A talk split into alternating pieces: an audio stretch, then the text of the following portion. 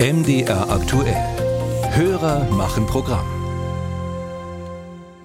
Im Sommer stehen ja des Öfteren am Straßenrand Arbeiter in Warnwesten, die mit Motorsensen das Gras und das Gestrüpp kürzen. Und dabei landen dann die abgeraspelten Halme in der Umgebung. Manchmal wirbelt die Maschine aber auch kleine Steine auf und fährt in dem Moment ein Auto vorbei, können die Scheiben im schlimmsten Fall Schaden nehmen. So zumindest ist es unserem Hörer Jens Weidlich passiert. Bereits viermal erlitt ich durch auffliegende Steine Glasschäden am Auto. Zweimal musste die Frontscheibe getauscht werden.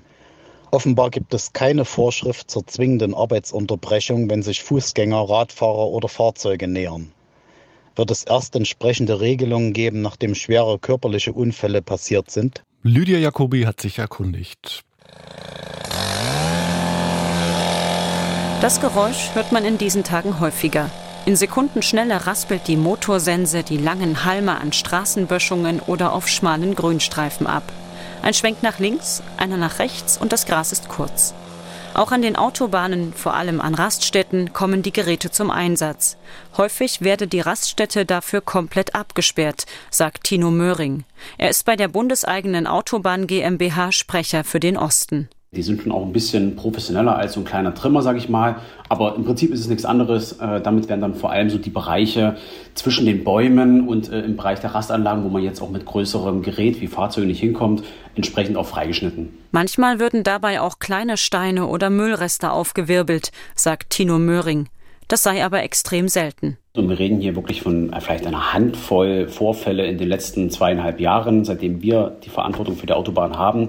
Ähm, genaue Zahlen, was die Kosten angeht, kann ich Ihnen jetzt gar nicht sagen, aber wir reden hier von sehr, sehr kleinen Beträgen. Also reden wir vielleicht mal von einem Steinschlag oder von einem kleineren Lackschaden. Bei der Stadtreinigung Leipzig sind im laufenden Jahr keine Schäden durch Motorsensen bekannt geworden.